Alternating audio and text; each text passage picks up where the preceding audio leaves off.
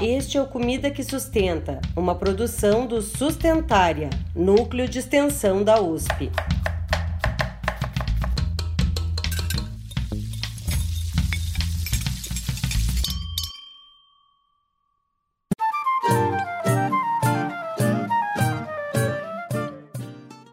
Olá, olá!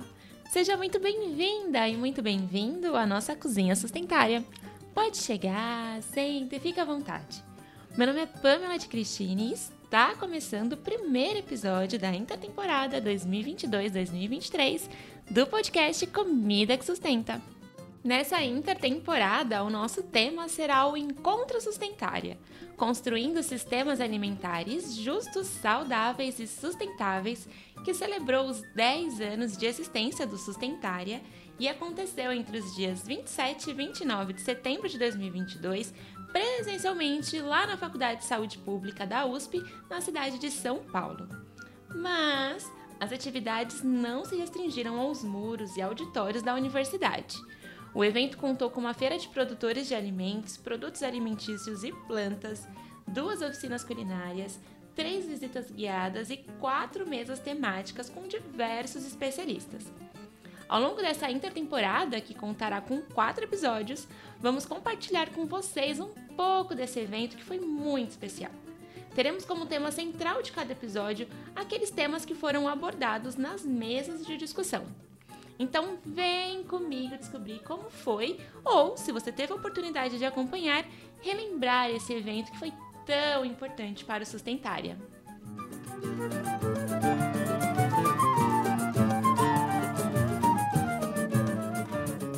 evento começou no dia 27 de setembro, uma terça-feira, com duas visitas internas e uma externa. A visita externa foi conduzida por Pamela de Cristine. Sim, eu mesma. E nós visitamos então o Armazém do Campo, que é uma rede de empresas sociais vinculada ao Movimento dos Trabalhadores Rurais Sem Terra, o MST. Essa visita contou com a presença de 15 participantes que, mesmo em um dia super chuvoso, puderam compreender melhor a lógica e o funcionamento do armazém a partir de uma linda conversa com Fabiano Giroto, um dos responsáveis pelo espaço e militante do MST. Ele nos disse que a loja conta com centenas de produtos vindos de assentamentos da reforma agrária de pequenos produtores e de fabricação orgânica e agroecológica. A primeira loja foi a de São Paulo, local da nossa visita, mas hoje já estão presentes em 15 estados e no Distrito Federal, totalizando 34 espaços e muitos outros ainda por vir. Para mim, pessoalmente, foi uma experiência super enriquecedora. Eu até já conheci o espaço, mas aprendi muito mais com o papo, Conheci pessoas incríveis e no final ainda tivemos um lanche saborosíssimo produzido pelo pessoal do Armazém do Campo. E foi um aquecimento para o que teríamos nas mesas temáticas nos dias seguintes, já que o MST é um dos movimentos sociais mais relevantes do país e é evidente o quanto os assentamentos da reforma agrária são fundamentais à soberania e à segurança alimentar e nutricional no Brasil. Ou ainda quando pensamos em modelos de produção mais justos, saudáveis e sustentáveis.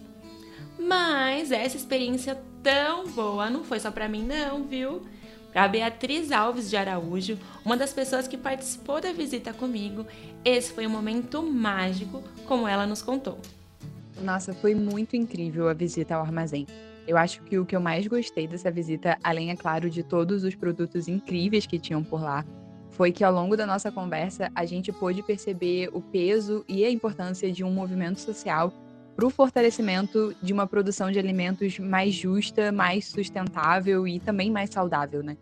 O MST ele é para mim um dos maiores exemplos de força da mobilização social para a construção de uma sociedade melhor e assim é uma oportunidade incrível poder viver isso um pouquinho mais de perto, conhecendo os produtos, as suas origens e os caminhos, né, até eles chegarem ao armazém para que eles possam ser, enfim, comprados e, e, consumidos. Foi realmente um momento muito, não sei, eu diria que um momento muito mágico poder ver um pouco mais, conhecer um pouco mais da história desse movimento social tão importante para a história do nosso país. Se quiser conhecer o Armazém do Campo, o site está aqui na descrição do episódio. Contaremos mais sobre as outras visitas ao longo da intertemporada. Não perca!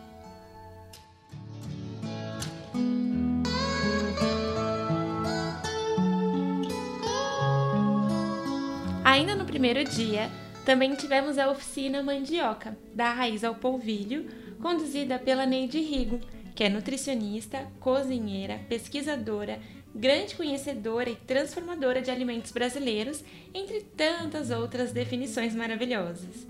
A Neide destacou a importância da mandioca para a soberania alimentar do nosso povo, numa oficina encantadora e também na fala que ela compartilhou conosco ao final da oficina acho que o principal é a gente pensar a alimentação brasileira, a, a soberania alimentar, através de um produto que é tão nosso como a mandioca e sobre o qual a gente conhece muito pouco. Então, sempre que eu posso divulgar a forma de preparo, é, o processamento, os subprodutos da mandioca, o que vem da mandioca e como é extraído, para que as pessoas tenham um pouco mais de intimidade com esse alimento, né, que é considerado a base fundamental da nossa dieta. Bom, e como a, a minha participação ecoa nos próximos 10 anos, eu acho que tem a ver com, com essa questão de cultura brasileira, de cultura alimentar, de soberania, de que a gente precisa trabalhar cada vez mais né, a respeito disso. A alimentação saudável, que a mandioca né, é um ingrediente que por si só você tem um pão ali, né? Você cozinha uma mandioca, você substitui o pão. É, a gente sabe que não é, é o Brasil não é autossuficiente em trigo né? E que a gente tem mandioca aqui e que se a gente descuidar a nossa mandioca vai para fora, né, e não fica com a gente, ou vai sendo usada, né, para fazer embalagens, é, para fazer álcool, é, e eu acho que a gente precisa ter esse produto na mesa. Eu espero que daqui a 10 anos a mandioca seja um produto mais valorizado, que vá para a sala de jantar, né? Porque quando você pensa em oferecer um jantar, ninguém pensa na mandioca. Pode até pensar numa batata sauté, numa batata batata frita assada com alecrim, mas ninguém pensa em fazer um jantar e oferecer mandioca, né? E eu espero que esse cenário mude em 10 anos e que a gente possa todos os anos resgatar essa essa cultura da mandioca e de falar sobre a mandioca, enfim, saudemos a mandioca. Né? Participaram dessa oficina multiplicadores convidados pelo Sustentária, pessoas envolvidas nas mais variadas etapas do sistema alimentar, desde pensar o alimento, plantar e colher, beneficiar, fazer chegar às pessoas. Contamos com professoras de universidades públicas e institutos federais, nutricionistas, pessoas envolvidas em projetos de cozinhas comunitárias, hortas e agroflorestas, representantes de movimentos sociais como o Movimento dos Pequenos Agricultores, o MST e o Slow Food agricultores, merendeiras da Coordenadoria de Alimentação Escolar de São Paulo, enfim. A Maíra também compartilhou conosco que a oficina foi uma experiência única. Olá pessoal, vim dar meu depoimento na oficina que aconteceu na Faculdade de Saúde Pública com a Neide Rigo, promovida pelo Sustentária. Meu nome é Maíra, eu sou nutricionista, professora universitária e atualmente sou supervisora na alimentação escolar da cidade de São Paulo. Fiquei muito honrada de ser chamada para essa oficina e foi muito interessante tudo, né? Desde o início, a introdução que a Neide Rigo deu sobre a importância da mandioca para nossa cultura, as diferentes formas, né, de preparo da mandioca, as diferentes apresentações desse vegetal que é tão importante para nossa alimentação, para nossa cultura. A parte prática também foi incrível. Junto comigo foram duas cozinheiras escolares da rede municipal e foi sensacional ter essa troca com elas ali na prática, conhecer as vivências, conhecer a forma como elas trabalham e também não só com elas, mas com outros profissionais também que estavam ali presentes. Uma das cozinheiras falou para mim no final: Poxa, Maíra, muito obrigada por ter me chamado para essa oficina. Eu realmente senti a importância do meu trabalho estando aqui ao lado de pessoas tão gabaritadas, com mestrado, com doutorado, professoras de universidades aqui espalhadas aí pelo Brasil todo. Estando com essas pessoas aqui, realmente eu percebi o quanto meu trabalho é importante, o quanto eu sou importante. Então, eu estou muito feliz pelo aprendizado e também por essa oportunidade. Nessa fala dela, eu pude perceber que realmente é muito importante a gente valorizar as pessoas que fazem a comida, né? As pessoas que estão ali no dia a dia trabalhando para as nossas crianças na alimentação escolar. E eu fiquei muito feliz de poder ter essa vivência, né, de poder perceber isso e passar por essa experiência, além de ter aprendido algumas receitas que com certeza são super viáveis para fazerem parte do nosso cardápio. Então eu já estou multiplicando o conhecimento que eu adquiri, eu já gravei vídeos, eu já conversei com colegas e se tudo der certo, a gente vai conseguir aplicar algumas coisas sim aqui na alimentação escolar de São Paulo. Então agradeço muito a oportunidade, fiquei honrada e foi um aprendizado técnico, foi um aprendizado humano e com certeza vai ficar guardado aí na memória com muito carinho. Obrigada, Sustentária, pela oportunidade e parabéns aí pelo trabalho de vocês, que realmente é um trabalho lindo e necessário, né? Necessário, especialmente nos dias de hoje aí na nossa realidade, tá bom? Mais uma vez, obrigada e um grande abraço a todas.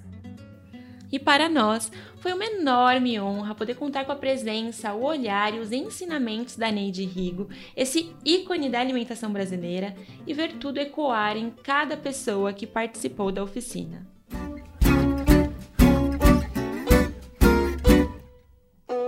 Já entrando no segundo dia, abrimos as mesas temáticas com a mediação da nossa querida Mariana Raziueta, que é mentora do Sustentária e pesquisadora da Universidade Técnica de Dresden, na Alemanha. Mari, como de costume, te passo o microfone, dessa vez para nos apresentar a primeira mesa temática do Encontro Sustentária. Olá a todas e todos.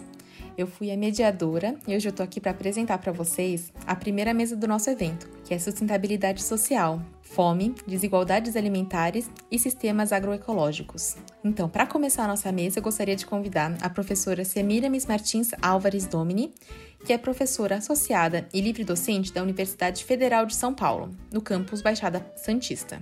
Ela integra o Grupo de Estudos Nutrição e Pobreza do Instituto de Estudos Avançados da Universidade de São Paulo, o IEA-USP. Bem, eu sou Semira Misdomene, hoje é dia 28 de setembro e nós estamos concluindo a primeira mesa do encontro de 10 anos do Sustentária. Do ponto de vista da temática que nos trouxe hoje aqui, eu penso que a contribuição que eu quis trazer foi a discussão a propósito do binômio fome-pobreza, especialmente a partir da perspectiva dos trabalhos que o Grupo Nutrição e Pobreza tem desenvolvido desde 2003. É um grupo interdisciplinar sediado no IEA, e eu, que venho da Unifesp, da Federal de São Paulo, lá no campus Baixada Santista, e os colegas que são de outras universidades, temos procurado enfrentar a discussão da fome e da pobreza, ou num sentido mais amplo, da própria nutrição na pobreza, a partir de encontros com uh, gestores, academia, e usuários do serviço e executores do serviço, pessoas que executam políticas públicas, para debates e discussões que têm sido muito é, proveitosos naquilo que a gente entende como direcionador para pesquisas que vão fundamentar com dados, com resultados, com propostas, com evidências, propostas de políticas públicas. Né? Então, eu penso que a minha principal contribuição foi, é, a partir da perspectiva da pobreza, localizar que as pessoas que têm fome também têm sofrimento psíquico. Né? E esta abordagem foi organizada por nós em uma publicação que está disponível para vocês olharem desnutrição e sofrimento psíquico, em que a gente resgata todo o aspecto de uh, perda de dignidade que as pessoas têm ao enfrentarem situações de privação, como é a privação de alimento que caracteriza a fome. Né? Então nós estamos falando de um cenário muito dramático, em que aquilo que o dinheiro não pode comprar, que é a comida, vem acompanhado de uma série de outras carências que deveríamos ver garantidas pelo Estado, naquilo que se refere a acesso à educação, à saúde, lazer, cultura, transporte, saneamento básico, entre outras tantas. Então penso que essa foi a principal ideia que eu gostaria de trazer aqui para essa mesa, que foi a primeira né, desse evento tão interessante que o Sustentária está promovendo e que marca os 10 anos. Eu tenho certeza que nas outras mesas, muito daquilo que nós discutimos aqui hoje será desdobrado e eu fico à disposição para a gente dialogar mais no futuro. Acho que o Sustentária tem, nesses próximos 10 anos, uma missão de consolidar aquilo que já está plantado, né? E eu espero que a gente possa também acompanhar esse crescimento. A nossa segunda convidada é a Érica Galindo, que é doutoranda do Instituto de Sociologia da Freie Universität Berlim e pesquisadora do grupo de pesquisa Food for Justice Poder, Políticas e Desigualdades Alimentares na Bioeconomia. Bem, para o nosso grupo de pesquisa, o Food for Justice foi uma grande oportunidade de diálogo, compor uma das mesas do encontro em comemoração aos 10 anos do Núcleo Sustentária. Diante das tendências de aumento da insegurança alimentar no mundo, e em particular no Brasil, torna-se urgente discutir os temas debatidos nessa mesa, que tratou da fome, das desigualdades alimentares e da construção de transformações que tomem por referência a agroecologia, a partir dos saberes dos movimentos sociais, da agricultura familiar, campesina, quilombola indígena e da academia. Por tudo isso, eu penso que este encontro cumpriu um importante papel nesse sentido. Então, desejamos vida longa ao Núcleo Sustentária. De forma particular, participamos do debate explorando algumas ideias sobre o conceito de desigualdades alimentares. Este é um conceito que tem orientado as nossas pesquisas como grupo e que se desenvolve a partir das ideias da professora Renata Mota, que entende as desigualdades desde uma visão multidimensional, interseccional, multiescalar e que move iniciativas de transformação dos sistemas alimentares em todo o mundo. Tentando detalhar um pouco mais esse conceito, o nosso grupo parte da ideia de que as desigualdades alimentares estão longe de serem resultados de um aspecto isoladamente, como por exemplo só as questões relacionadas à economia e à renda. Para a gente, as desigualdades alimentares elas se estruturam combinando várias dimensões, sejam elas de natureza socioeconômica, política, cultural e mesmo epistemológica. Elas também se articulam a partir de diferentes escalas, locais, comunitárias, interregionais, nacionais e global, e também se reproduzem a partir de posições de poder e de assimetrias socioecológicas estruturantes, desde os marcadores de gênero, raça ou cor, etnia, situação territorial e até mesmo em se tratando das interações entre as diferentes espécies que habitam o planeta. Além disso, essas desigualdades elas movem lutas. Elas movem formas de ação que são construídas por movimentos, por ativismos e por sujeitos em favor de sistemas alimentares ecológicos, democráticos e justos.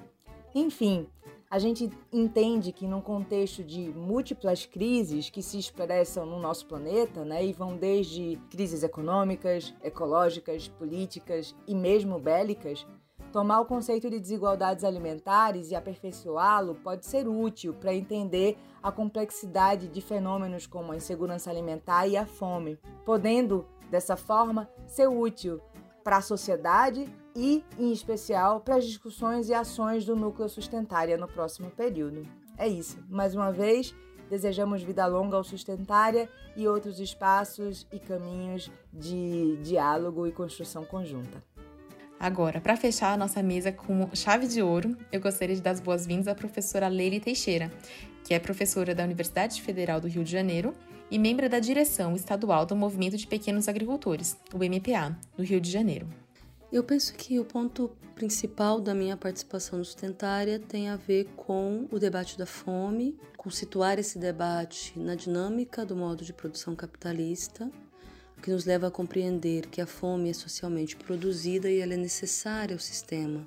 E logo, para que a gente consiga de fato eliminar a fome, superar essa fase da história da humanidade, nós precisamos também superar o modo de produção capitalista. Isso não descarta, obviamente, não reduz a importância das políticas sociais de enfrentamento à fome e da necessidade que essas políticas existam e funcionem. O Brasil é, passou por uma quadra, alguns anos atrás, de um avanço muito grande na elaboração dessas políticas, que fez inclusive com que o país é, saísse do mapa da fome em 2014.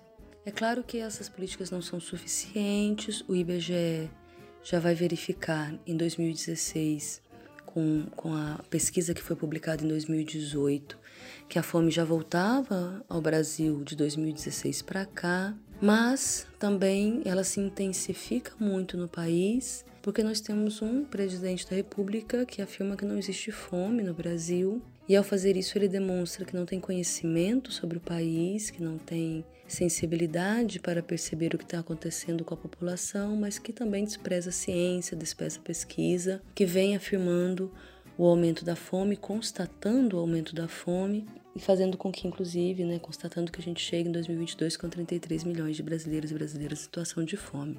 Um outro elemento central, eu penso, né, do debate que eu trago para o Sustentária é a forma como os movimentos sociais camponeses respondem a esse problema que diz respeito especialmente para a reorganização da produção, e aí estamos falando de sair de uma produção de alimentos baseada no monocultivo, latifúndio, pacote tecnológico com transgênicos, adubos químicos, fertilizantes, para uma forma de produção agroecológica que tem como princípio a cooperação entre a natureza, o respeito à natureza, conhecimento dos processos próprios da natureza e uma intervenção nossa como agricultoras e agricultores, como manejo né, da, dos processos naturais, acelerando alguns deles, mas de uma forma mais harmoniosa com a natureza, produzindo alimentos agroecológicos, portanto orgânicos, mas que também sejam acessíveis a toda a população, é, que cheguem também a todos os trabalhadores e trabalhadoras, não só os que podem pagar por ele,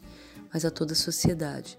Isso pressupõe também, dentro do debate agroecológico, produzir de uma outra forma, com outras relações sociais de produção que não sejam as relações hierarquizadas e as relações de dominação, opressão e exploração que a sociedade capitalista apresenta né, como dinâmica da sua própria produção. Eu acho que esses são os pontos centrais do debate que eu trouxe para o Sustentário. Eu acho que isso ecoa nos próximos 10 anos, justamente né, nessa possibilidade que o Sustentária tem de, desde a USP, construir esse debate com vários outros movimentos, com o próprio Brasil, nessa perspectiva de que a gente tem condições de superar o debate, superar a fome, se a gente faz o debate centrado no que de fato provoca a fome e construindo respostas contundentes, respostas viáveis como a agroecologia para a solução do problema. Eu acho que esse debate é um debate que é solicitado pelo Sustentária e que provavelmente ecoará né, na relação que o grupo sustenta e organiza na sua trajetória. Eu queria também deixar um grande abraço para o Sustentária nesses 10 anos, para todas as pessoas que construíram o Sustentária, dizer que conte com a gente, que a gente está sempre à disposição. E queria dizer que foi muito lindo o evento, a parte que eu estive né, participando do evento, e dizer que foi muito acertado também né, a forma como ele foi construído, com as oficinas oficinas, com as mesas. Vou deixar um grande abraço para todas as pessoas que constroem Sustentária. Gostaria de agradecer a contribuição de todas. Foi um prazer e uma honra aprender tanto com as falas tão potentes que abriram esse nosso evento. Muito obrigada.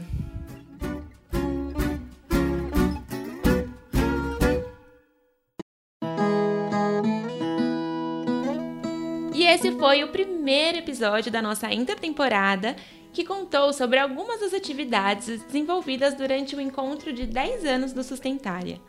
Espero que você tenha conseguido sentir como foi o início desse evento tão especial e importante para nós e tenha ficado com curiosidade para ouvir mais. Ah, lembrando que as mesas temáticas foram gravadas e você pode assistir e acompanhar todas as falas maravilhosas das quatro mesas. Para isso, basta acessar o canal da Faculdade de Saúde Pública da USP lá no YouTube. O segundo episódio será lançado em 28 de outubro. Não perca! Até lá!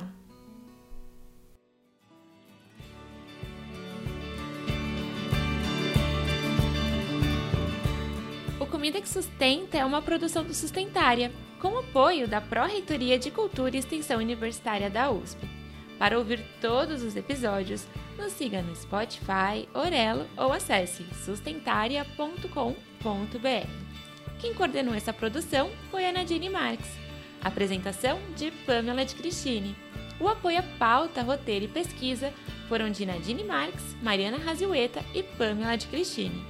A edição foi de Larissa Leal e as trilhas sonoras e sonoplastia de Daniela Viana e Fernando Curaia.